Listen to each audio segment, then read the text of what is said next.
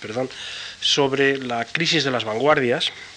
Como ya les indiqué el día pasado, la primera conferencia iba a tratar, eh, las tres iban a tratar tres episodios de la, vanguardia. La primera, un episodio en el que se ponía de manifiesto de un modo claro la relación entre arte y política a partir de una obra escultórica, aunque el carácter escultórico de la obra siempre es muy discutible.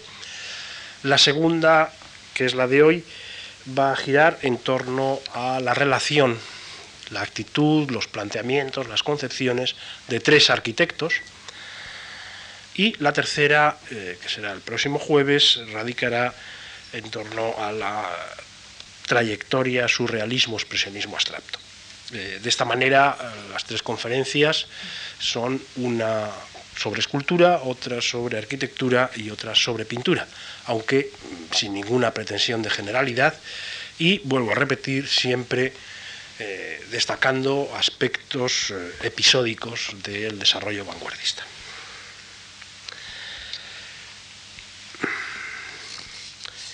El título de la conferencia de hoy es Construir el mundo, funcionalismo y racionalismo en la arquitectura del siglo XX.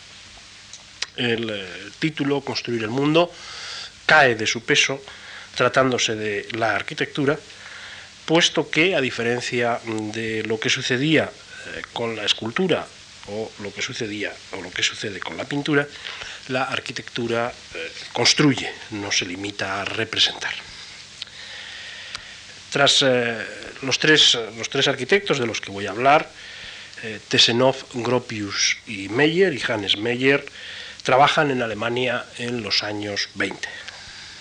Naturalmente trabajaron después también, eh, Tesenov siempre en Alemania, pero Gropius y Meyer trabajaron en Estados Unidos, trabajaron en México, en el caso de Meyer, en la Unión Soviética, en el caso de Meyer, en toda Europa Occidental, en el caso de Gropius, pero me voy a limitar, y de ahí el carácter episódico, me voy a limitar al periodo mm, alemán, al periodo de los años 20 hasta comienzos de los 30. Me voy a limitar a este periodo porque tras la Gran Guerra, tras la Primera Guerra Mundial, Alemania se convirtió en uno de los laboratorios, y no en el laboratorio fundamental de la experiencia vanguardista. la derrota militar suscitó una fuerte crisis económico-social y también una crisis muy notable de las instituciones tradicionales. Alentó los movimientos revolucionarios, la agitación política, y todo esto permitió entrever un mundo distinto al mundo anterior a la guerra, pero también un mundo distinto al que la guerra y los resultados de la misma podían eh, eh, traer consigo. El ejemplo de la Unión Soviética, donde se había producido la Revolución de Octubre, fue también un referente importante para buena parte de los intelectuales y de los artistas que trabajaban en Alemania. Las vicisitudes de la República de Weimar, el auge del nacionalismo, acentuado en buena medida por las obligaciones alemanas hacia los países que habían eh, ganado la guerra, hacia los países vencedores, la debilidad de las instituciones y el fortalecimiento paulatino de, los partidos eh, de izquierda, a veces no eran partidos, sino agrupaciones, sindicatos y partidos de izquierda, fueron algunas de las notas que determinaron la evolución de los acontecimientos durante estos años. En un comentario sobre Bauhaus, Tomás Maldonado, el director de la Escuela de Diseño de Ulm, establece un paralelismo entre su trayectoria, la trayectoria de Bauhaus, y eh, la eh, trayectoria de Alemania. Si para Bauhaus pueden establecerse en estos años eh, tres periodos, dice Maldonado, otro tanto puede hacerse para Alemania. Estos tres periodos serían los siguientes. El primero, 1919 a 1924-25, según la caracterización de Maldonado, es una época de caos, es una época de asesinato político y de desempleo, por lo que hace referencia a la Alemania, a la situación política alemana.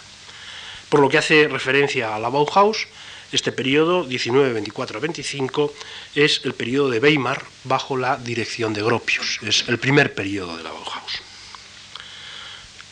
Maldonado indica que el segundo periodo podría extenderse de 1925 a 1929-30. De nuevo se establece el paralelismo. Se asiste a una cierta prosperidad, a una progresiva racionalización de la actividad industrial, eh, acuden a Alemania créditos internacionales, lo que va a permitir un desarrollo económico, cierto desarrollo económico, y por lo que se refiere a la Bauhaus, son los años de Dessau, bajo la dirección de Gropius primero y la dirección de Hannes Meyer después. El tercer periodo, según esta eh, división, según este análisis de Tomás Maldonado, eh, sería el periodo comprendido entre 1930 y 1933. Dice Maldonado que durante este periodo vuelven a Alemania el asesinato político y el caos, se acentúa la crisis económica, acentuada entre otras cosas por el crack del 29, y naturalmente eh, se desarrolla o se fomenta el desempleo. En lo que hace a Bauhaus, en este tercer periodo, 1930-1933, se traslada de Dessau a Berlín y tras el cese de Hannes Meyer, un cese motivado en buena parte por razones políticas, Mies van der Rohe se hace cargo de la dirección. Mies será el último director de Bauhaus. Por razones económicas, Bauhaus se clausura en abril de 1933.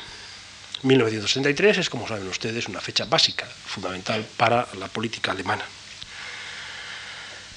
Pero, mm, aunque las razones inicialmente son económicas, existe una carta de la Gestapo al director, a con fecha 21 de julio de 1933, donde se indica con claridad que la clausura del instituto, la clausura de la Bauhaus, es un acto político.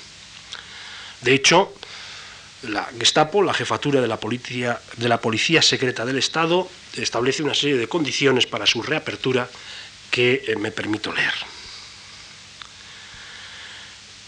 Primera condición, dice eh, la jefatura de la Policía Secreta del Estado para reabrir Bauhaus.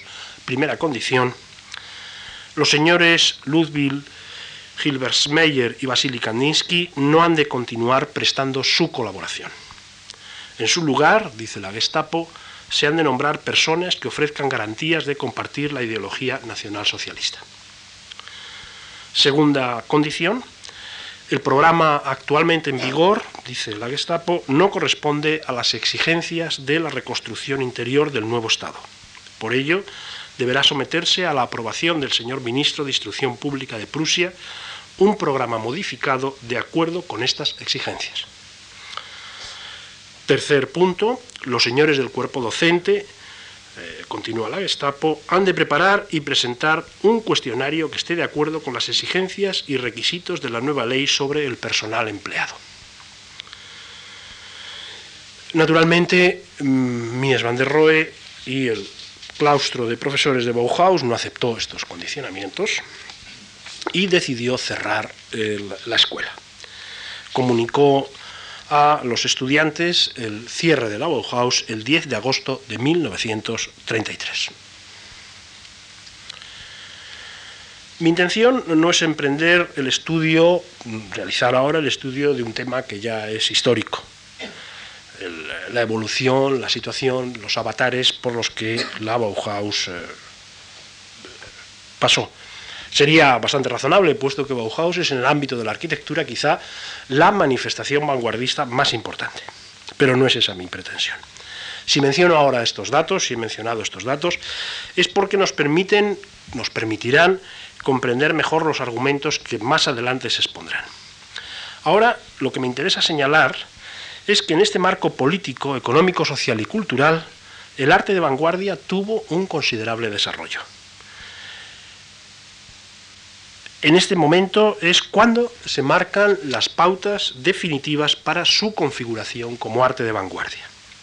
Podríamos hablar de una vanguardia clásica o unas vanguardias clásicas.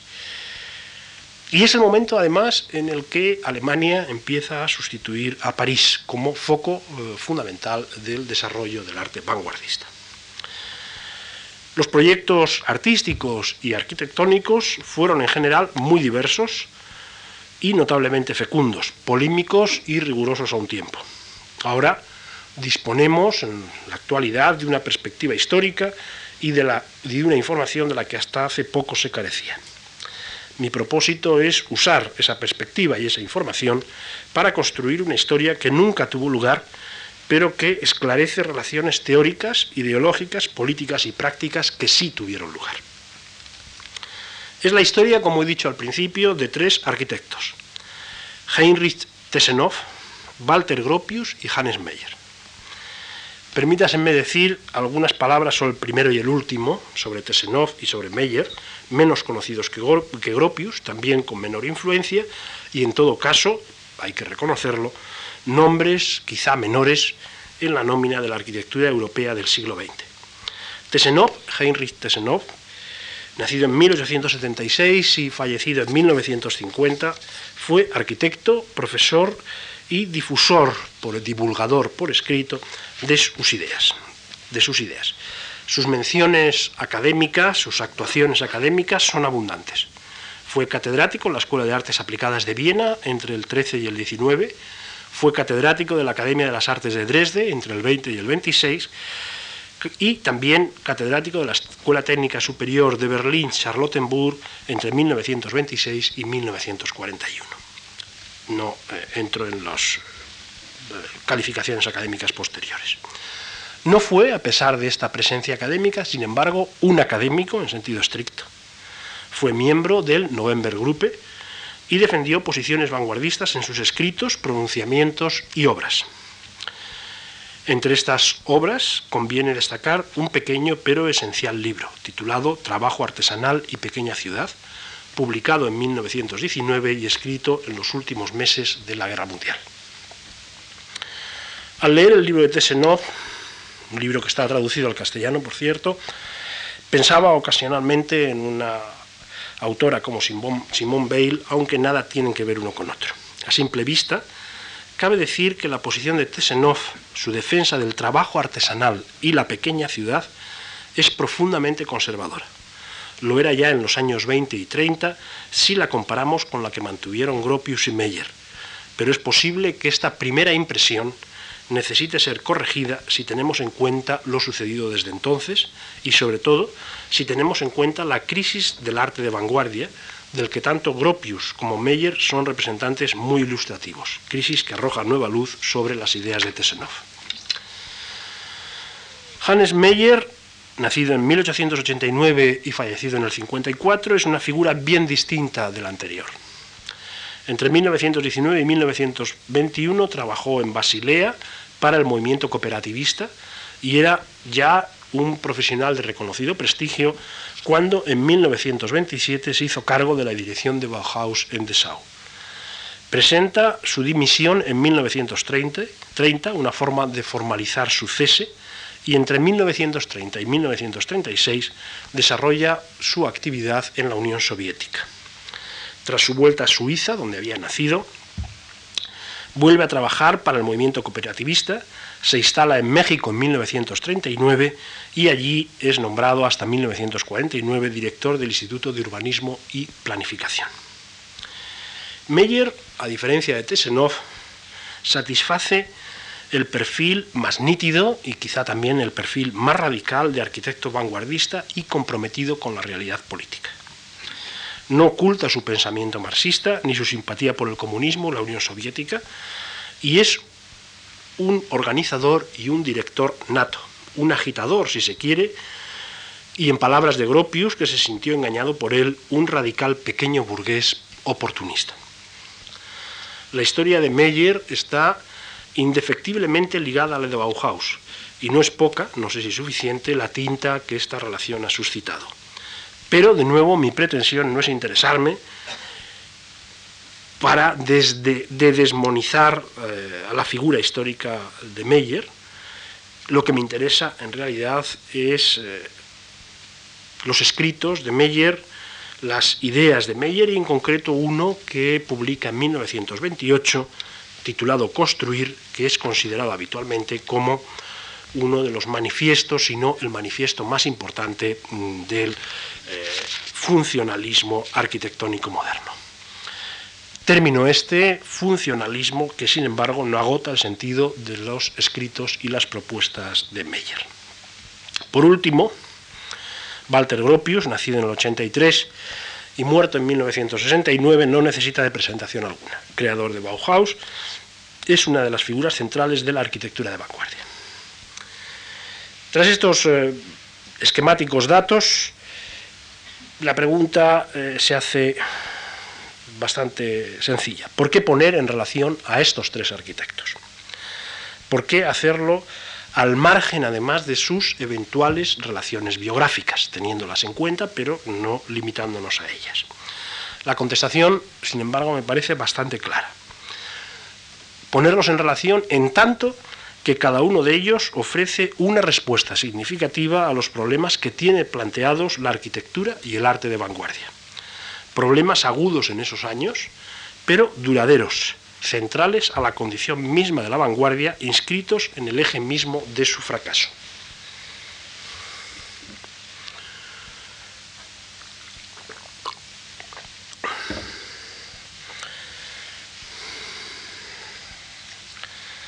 En su propuesta para la fundación de un instituto escolar como centro de consulta artística para la industria, el comercio y el artesanado, que envió el 25 de enero de 1916 al Ministerio de Estado del Gran Ducado de Sajonia, escribe Gropius que solamente, dice Gropius, la capacidad de transfigurar y de configurar de nuevo las condiciones de vida modificadas o completamente nuevas de nuestro tiempo es lo que define la obra de un artista.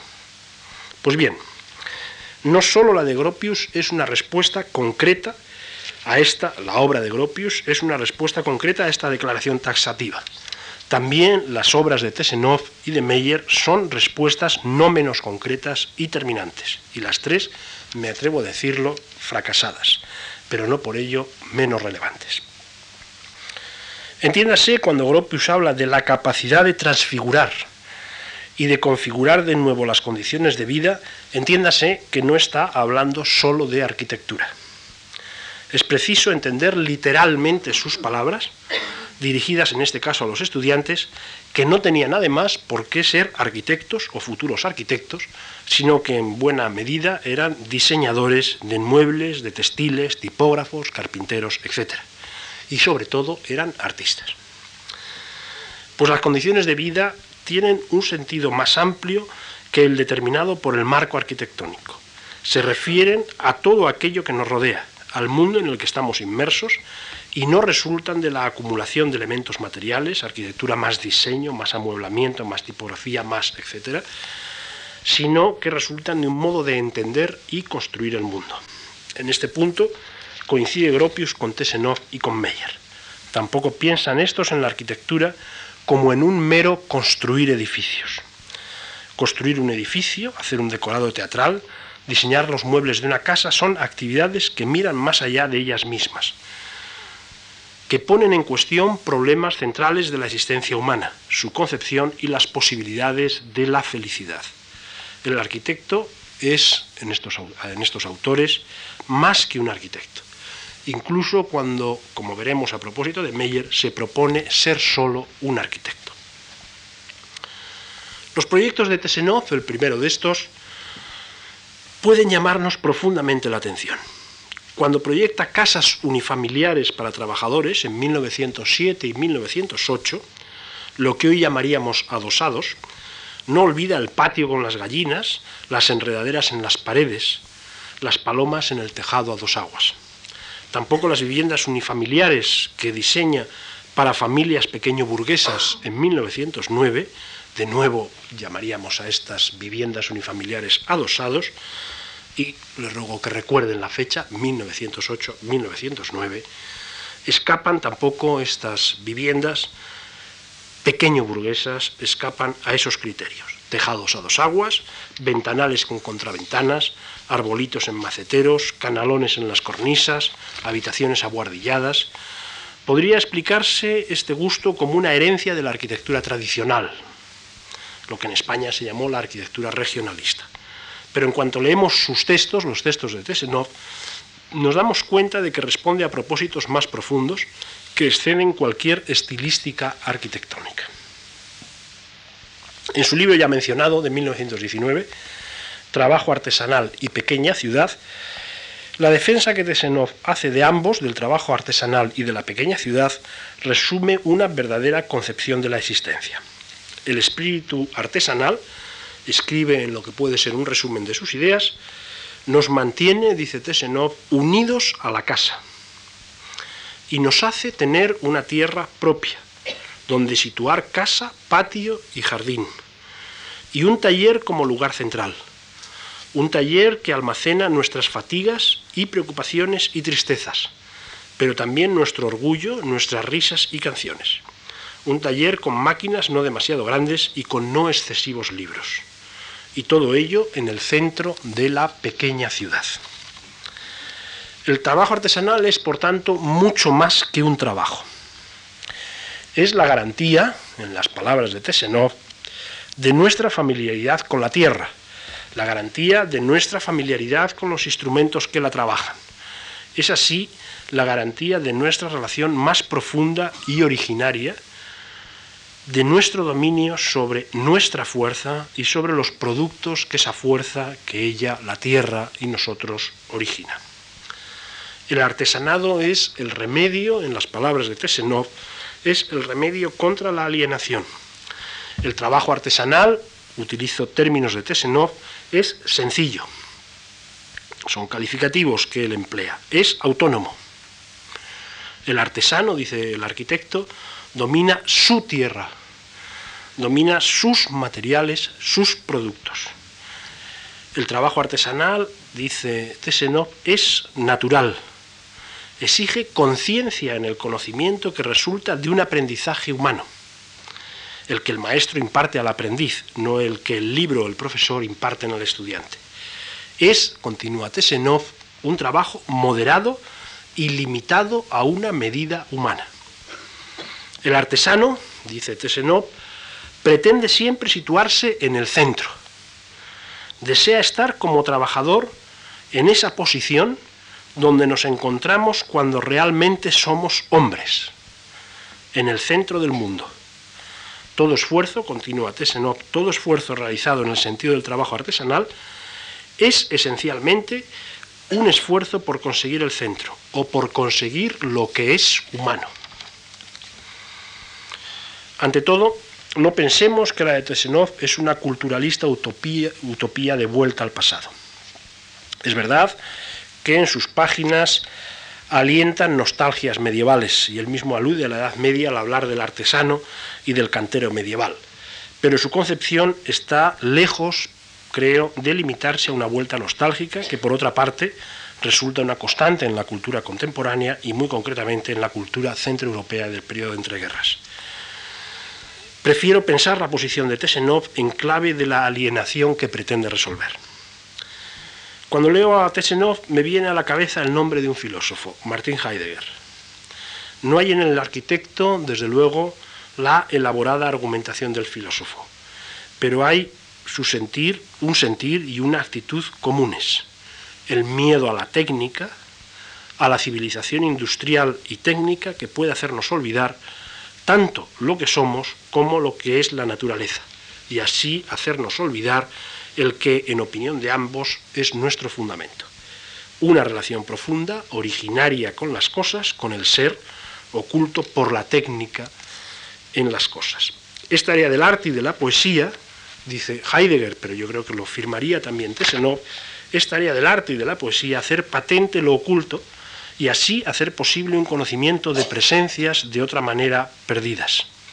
Tesenov habla del centro y de la condición humana de ese centro. Pero tal situación no es otra, gracias al trabajo artesanal, que la de esa relación de dominio y familiaridad con la naturaleza que Heidegger desarrolla y practica. Comprender a Tesenov en clave heideggeriana, permítaseme esta pequeña licencia, implica enlazarle con los artistas que se han preocupado por la presencia originaria, por las raíces, por el fundamento. Y esa es, me parece, no solo una de las notas que definen alguna orientación vanguardista, sino que marcan las diferentes orientaciones de la vanguardia. Es ser auténtico y no superficial. Es gozar de una entidad y una identidad fundadas. Es superar, al menos en el mundo del arte, la alienación impuesta por el desarrollo industrial y técnico y por la división del trabajo.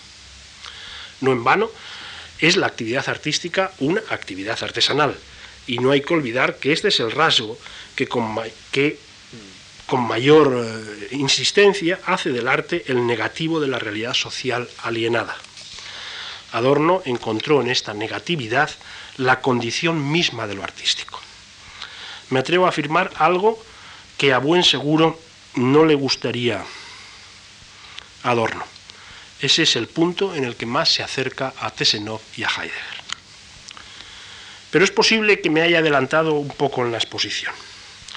He hablado del trabajo artesanal y de su sentido, pero no de la segunda cuestión a la que Tesenov presta atención, la pequeña ciudad. A primera vista, parecería que la reivindicación del trabajo artesanal debe estar ligada al mundo rural, al pueblo. Sin embargo, no sucede así. Tesenov rechaza el pueblo como rechaza la urbe cosmopolita. Si en esta predomina el desarrollo, en la urbe cosmopolita, si en ella predomina la posibilidad de acceder a más bienes y mayor riqueza, mayor tráfico, mayores y más diversas formas de entretenimiento, en el pueblo, piensa Tesenov, domina el aislamiento y la tendencia es la de la gran propiedad, en la que el hombre está supeditado a otro hasta que llega a una situación infrahumana. En ambos, en la gran metrópoli y en el pueblo, es el ser humano esclavo. Ambos son dos extremos, cito textualmente, con respecto a la totalidad de la vida.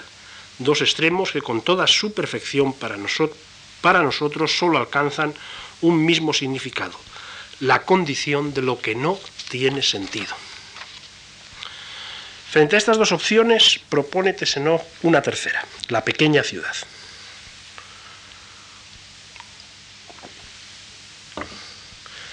Una ciudad que no posee la fría indiferencia de la gran urbe ni el desnudo aislamiento del pueblo.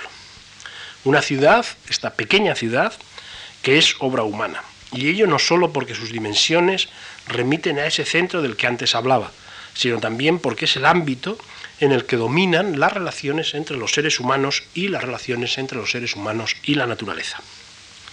Una ciudad en la que los niños puedan ir ellos mismos a la escuela, son palabras textuales de Senov, y jugar fuera de ella, en la que el trabajo artesanal sea el centro de su aprendizaje, no el estudio libresco. Tesenov ha mm, delineado con cierto detalle esa ciudad. Para empezar, ha precisado el número de, de sus habitantes. Más de 20.000, pero no por encima de 50 o 60.000. Pero no es esto lo que ahora más me interesa si bien no me resisto a llamar la atención, sobre la distancia entre el entusiasmo del arquitecto y la existencia real por la que atraviesan hoy día las ciudades de esas dimensiones. Ahora deseo mencionar otra célula de esa concepción, inserta en la pequeña ciudad, el taller artesanal. El taller artesanal es una institución consecuente con el planteamiento general, sin él quedaría incompleto. Es un taller que obviamente recuerda mucho los talleres medievales Estará, dice Tesenov, dirigido por un maestro, con al menos un ayudante y un aprendiz, como mucho, con 12 ayudantes. El taller que no cuente con ningún ayudante ni aprendiz creará condiciones propias de vida aislada, solitaria. Conducirá a una autodependencia poco agradable, a una enfermiza sofisticación, a un refinamiento excesivo y se alejará de lo específicamente artesanal. Por contra, el taller que cuente con aproximadamente más de 12 ayudantes tenderá peligrosamente a parecerse a un establecimiento fabril. Hará desaparecer toda condición artesanal y será proclive a todo lo relacionado con la gran administración, la organización a gran escala, los presupuestos industriales, etc. Acentuando estas condiciones, y negando todo lo que tiene que ver con lo personal y con lo sensible. A nadie se le oculta que está hablando aquí de un modo de vida porque se está planteando una organización del trabajo.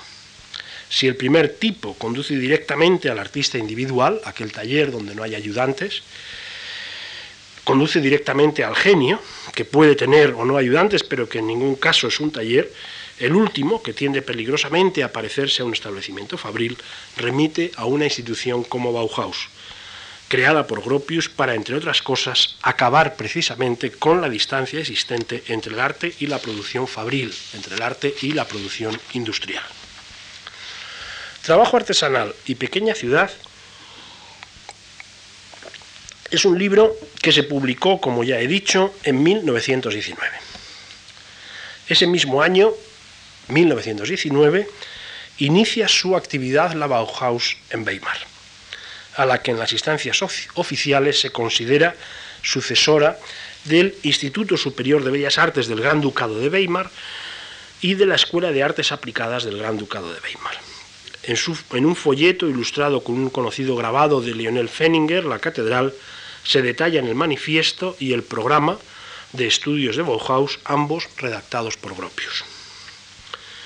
Antes de mencionar otras afinidades entre el librito de Tesenov y la creación de Bauhaus, quisiera llamar la atención sobre el hecho de que en aquella fecha Weimar era una pequeña ciudad, según el modelo de Tesenov no tenía más de 30.000 habitantes. Esta circunstancia no debe ser olvidada. Cuando en 1925 la escuela se traslada a Dessau, no son pocas las cautelas y prevenciones que este traslado suscita, pero también se argumenta favorablemente sobre el carácter industrial de la nueva ciudad de Dessau, de 70.000 habitantes, lo que eventualmente, piensan los directivos de Bauhaus, permitiría una más intensa relación entre la institución y la industria. Otras afinidades.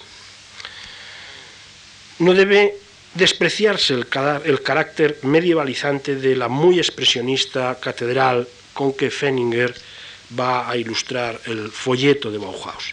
Tampoco la importancia que en el programa de Gropius adquieren el taller y el artesanado, si bien éste se sitúa junto, junto, no en lugar de, junto a otras actividades artísticas. Y aquel, el taller, pronto dará paso al laboratorio. No es una mera cuestión terminológica, sino la conciencia de una modernidad que tiene más que ver con la tecnología y con la sociedad industrial que con el artesanado. Y ello a pesar de la llamada de Gropius. Dice Gropius, arquitectos, escultores, pintores, todos hemos de volver al artesanado no existe un arte profesional. No hay ninguna diferencia sustancial, continúa Gropius, entre el artista y el artesano. El artista, a continuación de haber dicho no existe ninguna diferencia sustancial, establece la diferencia sustancial. El artista es un artesano de un nivel superior. La gracia del cielo, en los raros momentos de iluminación que trascienden la voluntad, hace florecer el arte, sin que el artista tenga conciencia de ello, en la obra que sale de su mano. Pero lo que es esencial en todo artista es la base artesana. Aquí está la primera fuente de la figuración creativa. Así pues, continúa Gropius, entre admiraciones, formemos una nueva corporación de artesanos, pero sin aquella arrogancia que pretendía erigir un muro infranqueable entre artesanos y artistas. Aportemos todos nuestra voluntad, nuestra inventiva, nuestra creatividad en la nueva actividad constructora del futuro, que será todo en una sola forma, arquitectura y escultura y pintura, y que millares de manos de artesanos elevarán hacia el cielo como símbolo cristalino de una nueva fe que está surgiendo. La invocación, creo que el texto de Gropius es más una invocación que un programa. La invocación de Gropius al artesanado es, a pesar de las apariencias, bien distinta a la de Tesenov. Para Gropius, el trabajo artesanal no es un fin, sino un medio encaminado a la mejor formación creadora de los artistas. No es un modo de vida, como en Tesenov, sino un instrumento en contra de la enseñanza artística tradicional, académica, y a favor de un arte que englobará a todas las demás artes, a favor de la arquitectura. Y cuando Bauhaus se plantee como una forma de vida, tal como sucede con los planteamientos de Itten, más tendrá que ver con una comunidad espiritual que con el taller defendido por Tesenov. De hecho, Bauhaus se concibe en su organización, en su programa de estudios, como una escuela, más próxima a una dependencia universitaria que a un taller. Los que la integran son profesores y alumnos, y en la actividad a la que se entregan, y la actividad a la que se entregan es la enseñanza. Un curso preliminar debía preparar a los estudiantes para la actividad posterior. Johannes Itten se encargó de él entre 1919 y comienzos de 1923. Después se le encomendó a Moholy-Nagy y a Albers, aquel como director y este como profesor, complementado todo ello por un curso de teoría de la forma que impartió Paul Klee entre finales del 20 y comienzos del 31, y un curso de diseño analítico, se decía, que corría a cargo de Kandinsky entre 1922 y 1933. Menciono todos estos datos porque indican con claridad la naturaleza de la institución.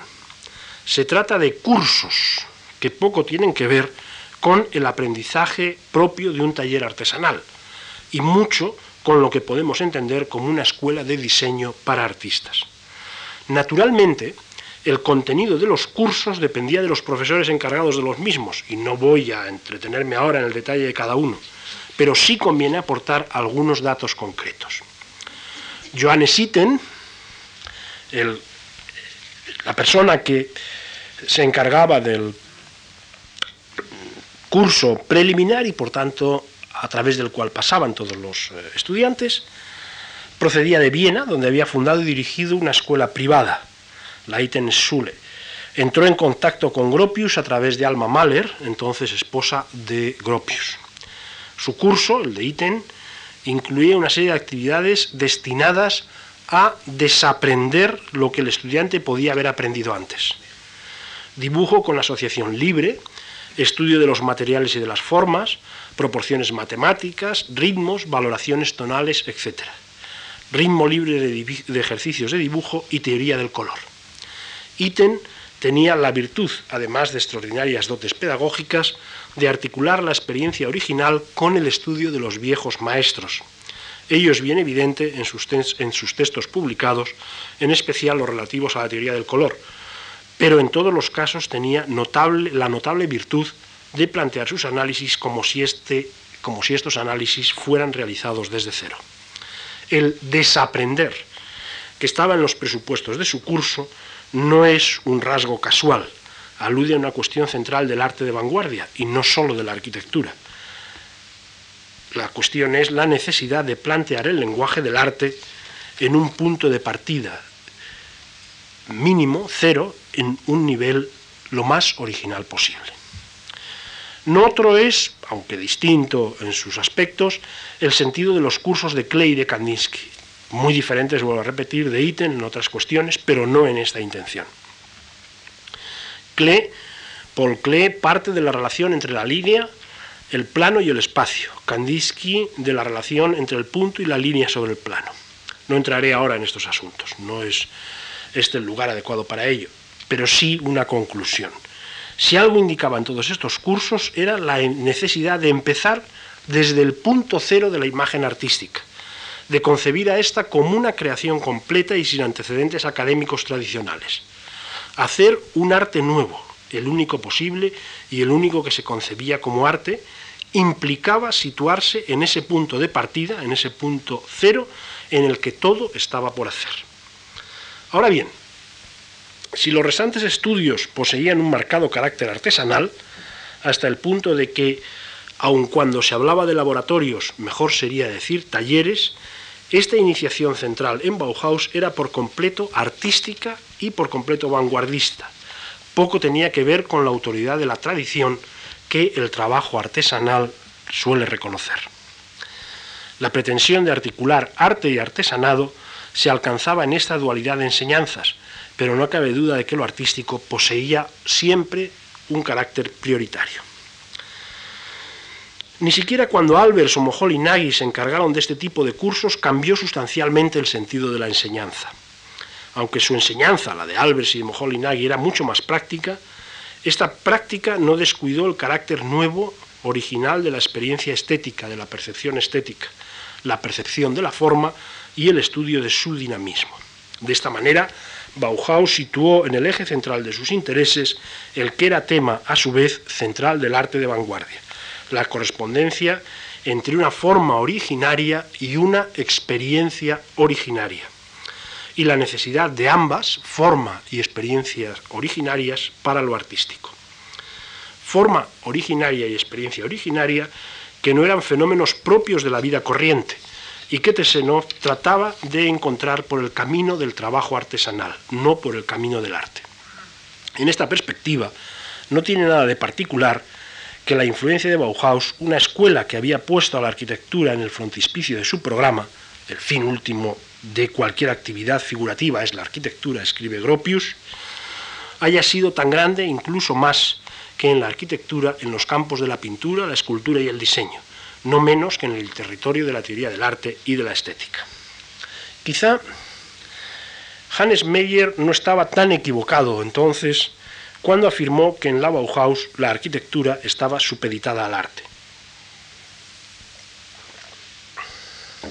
De hecho, en los primeros años de la Bauhaus, en la Bauhaus de Wehrmacht, recuerden ustedes los tres momentos de Bauhaus a los que me he referido en el principio, no existía un curso dedicado específicamente a la arquitectura.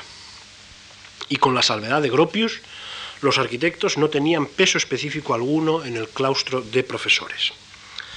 Esta situación cambió con la llegada de Meyer ya en la Bauhaus de Dessau. Meyer llegó a la Bauhaus en abril de 1927, cuando la escuela estaba, como he dicho, en Dessau, y llegó para encargarse de la docencia de la arquitectura. En abril de 1928 y hasta 1930, no llegó a estar dos años, sustituye a Gropius en la dirección del centro. Su actividad como arquitecto era en este momento conocida, sobre todo en lo relativo a su trabajo para el movimiento cooperativista suizo al que me he referido en un principio.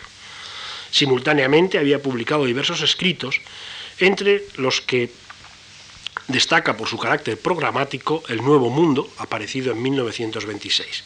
En las ediciones de la Bauhaus publicó algo después un texto de gran importancia, Construir en 1928. Estamos con Meyer en las antípodas de Tesenov. La utopía de la pequeña ciudad parece estar fuera de lugar. He aquí cómo describe Meyer la realidad urbana en el artículo titulado El Nuevo Mundo. Los automóviles corren por nuestras carreteras, alrededor de una isla de tráfico en los Campos Elíseos, desde las 6 de la mañana a las 8 de la tarde se desencadena un dinamismo metropolitano. Los Ford y los Rolls Royce han destrozado el corazón de la ciudad. Han anulado las distancias y borrado los confines entre ciudad y campo. Los aviones vuelan en el cielo el Fokker y el Farman aumentan la gama de nuestros movimientos y la distancia entre nosotros y la Tierra. Ignoran las fronteras nacionales y acercan entre ellas a las naciones. Señales luminosas se encienden y se apagan. Los altavoces gritan, los carteles hacen publicidad de los productos, los escaparates resplandecen de luces. La simultaneidad de los eventos extiende enormemente nuestro concepto del tiempo y de espacio, enriquece nuestra vida. Vivimos más rápidamente y por lo tanto más largamente. Tenemos un sentido de la velocidad más agudo que nunca y los récords de velocidad representan un beneficio para todos. El bueno de los planeadores, los lanzamientos con paracaídas y los espectáculos acrobáticos de los music hall perfeccionan nuestro deseo de equilibrio la precisa división horaria del tiempo que pasamos trabajando en los despachos y en las fábricas y los horarios ferroviarios precisos al minuto nos hacen vivir más conscientemente.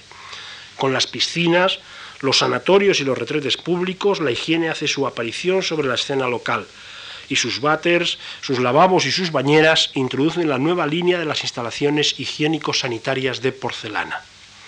Los tractores Forson y las máquinas agrícolas von Meyenburg han producido un cambio en el campo de la agricultura y han acelerado el trabajo y el cultivo intensivo de los cereales.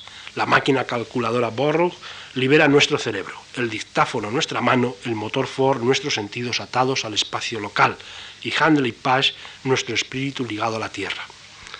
La radio, el marconigrama y la telefotografía nos libran del aislamiento nacional y nos hacen partícipes de una comunidad mundial. El gramófono, el micrófono, la orquesta y la pianola acostumbran nuestros oídos al sonido de ritmos impersonales y mecanizados. La voz de su amo, la voz y la Brunswick proveen a las necesidades musicales de millones de personas. El psicoanálisis ha penetrado en la morada demasiado limitada del alma y la grafología descubre el carácter de los individuos. Magdanan, Kue y Di Schoenheit son los signos del deseo de reforma que irrumpe por todas partes. El traje nacional cede el paso a la moda y la masculinización exterior de la mujer demuestra que internamente los dos sexos tienen paridad de hechos. La biología, el psicoanálisis, la teoría de la relatividad y la etimología representan un patrimonio intelectual común. Franz, Einstein, Freud y Fabre son los santos de nuestros días. Nuestras moradas son más móviles que nunca. Grandes edificios y viviendas, coches camas, yates y transatlánticos desgastan la base del concepto local de patria. La patria está en declive aprendemos el esperanto, nos volvemos cosmopolitas. Continúa Meyer, pero creo que esas palabras dan bien cuenta de lo que es la utopía vanguardista, la utopía de la modernidad.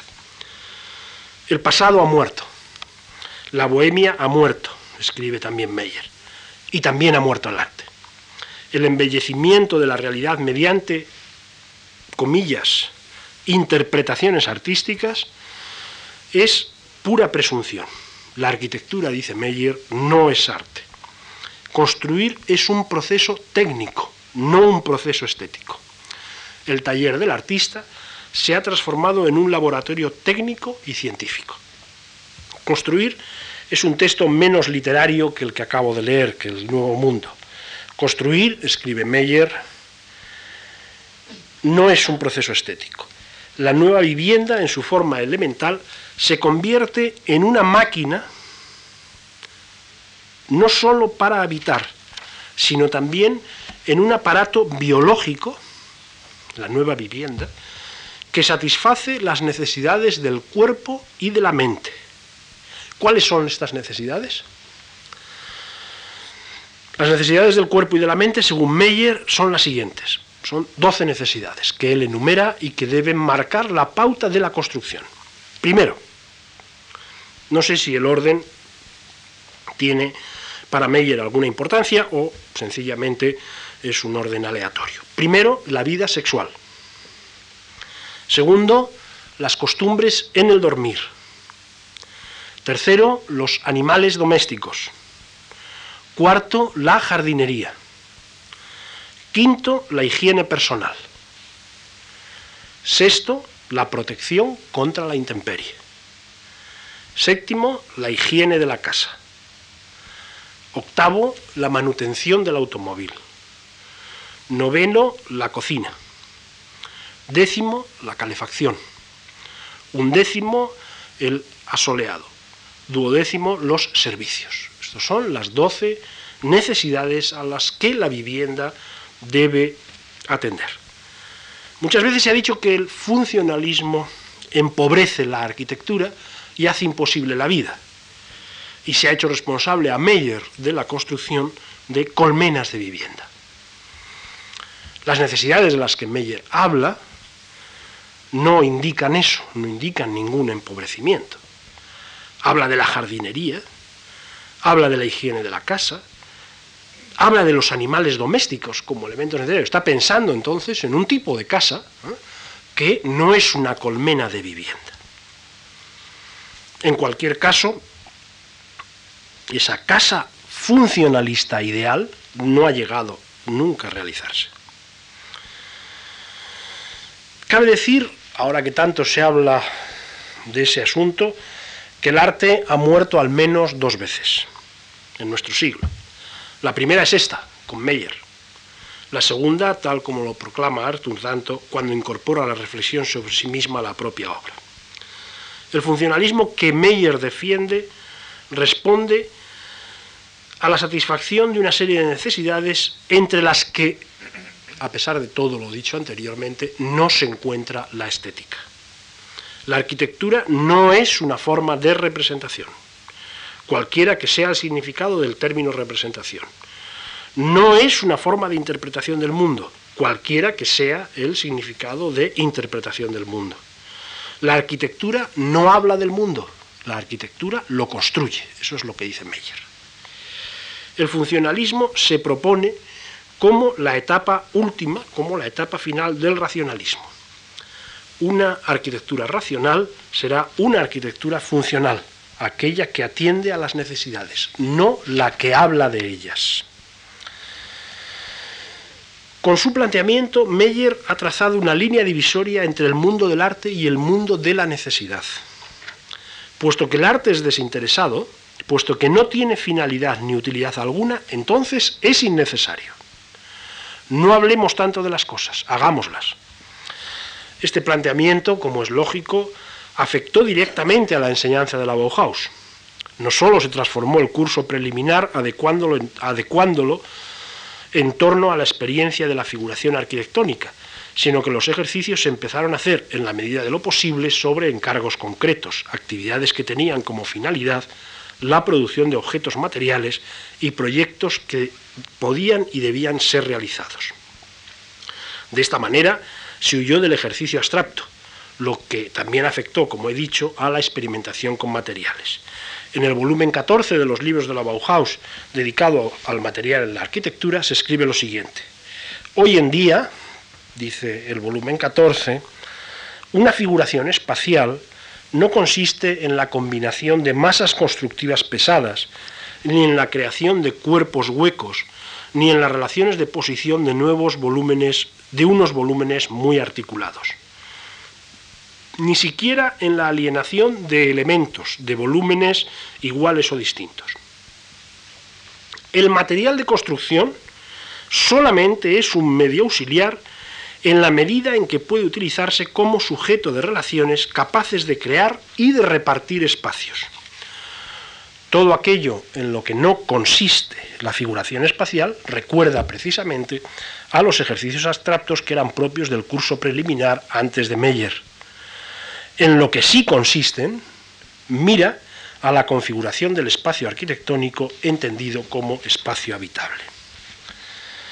Todos los valores que Tesenov había hecho suyos, y no solo estéticos, sino la espiritualidad, el nacionalismo, la autenticidad, desaparecen ahora. Sin embargo, como si el arte se resistiese a desaparecer, incluso en aquellos que lo niegan, las obras que Meyer crea, desde las que hace en Basilea en 1929, pasando por el proyecto para el Palacio de la Sociedad de las Naciones, hasta la continuación del barrio de Terten en Dessau, iniciado por Gropius, todas estas obras de Meyer ofrecen una imagen de época, a pesar de él mismo, una imagen de época que es plenamente artística, que pone ante nosotros una arquitectura simultáneamente a la vez tan funcional como significativa. De este modo, renace el arte de las cenizas en las que ha sido negado y se inscribe este episodio postrero de la vanguardia en la trayectoria de una historia que se niega a desaparecer. Ello invalida además otra de las consecuencias que la reflexión de Meyer traía consigo. Tesenov, más que Gropius, pero también Gropius, pertenecen a esa estirpe que ve en el arquitecto algo más que un constructor de casas. El arquitecto es un artista, y si se me permite decirlo así, el artista supremo. El arquitecto tiene a su alcance la posibilidad de representar y de transformar, y aquello que construye condiciona y configura el espacio de nuestra existencia. La posición de Meyer atenta en principio contra esta condición, contra este supuesto. El arquitecto para Meyer es un planificador, es un programador, no representa, atiende a necesidades concretas.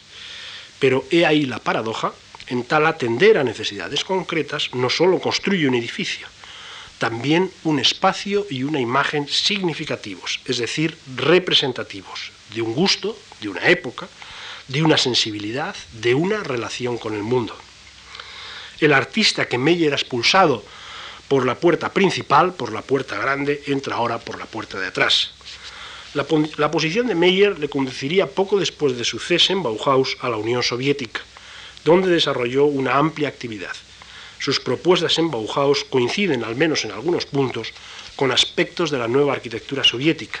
Bien es cierto que el progresivo asentamiento del stalinismo liquidó con rapidez la capacidad creadora de sus arquitectos, cuando no a los arquitectos mismos, y, como escribe Maldonado a Gropius, Meyer tuvo la rara y, lamentable cualidad, dice Maldonado, de llegar tarde a todas partes, a la Bauhaus, a la URSS y después a México. Quizá en tal llegar tarde sea más vanguardista que nadie. Hemos visto tres posiciones arquitectónicas.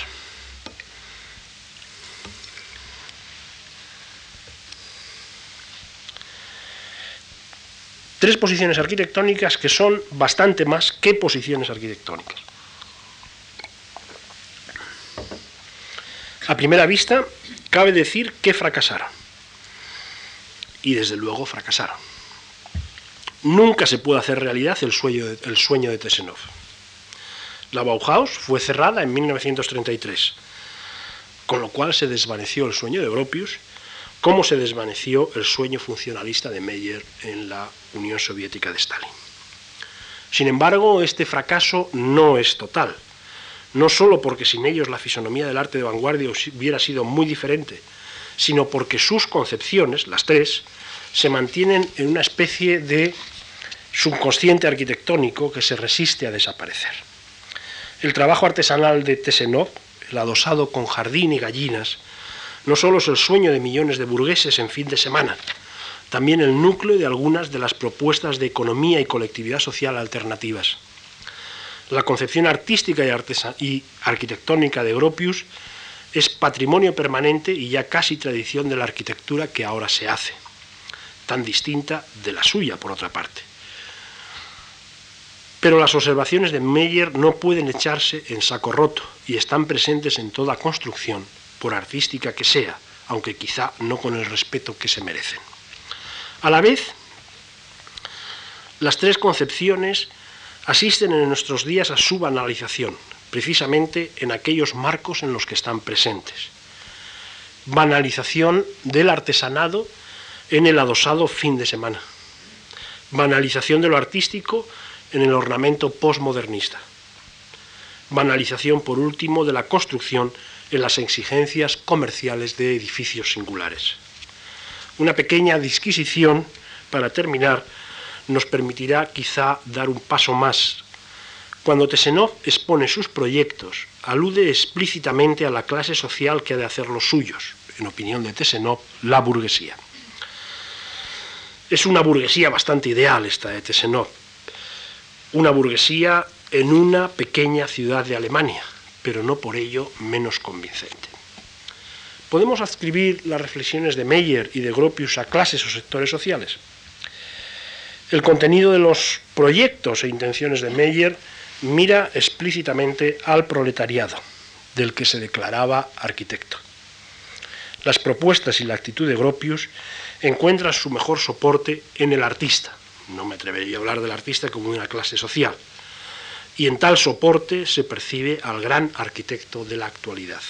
Ahora bien, ¿tienen en nuestros días esta ascripción el mismo sentido que tuvo entonces? ¿Es la burguesía actual aquella que tenía en su mente Tesenov? ¿Es el proletariado actual la clase para la que reflexionó y construyó Meyer? ¿Es el arquitecto actual el artista que soñó Gropius? Mucho me temo que sea preciso contestar negativamente en los tres casos. No solo ha fracasado la vanguardia, no solo fracasaron los tres, sus sueños, al menos sus proyectos y sus intenciones, también ha muerto, también ha fracasado el mundo, la sociedad que les dio su respaldo. Muchas gracias.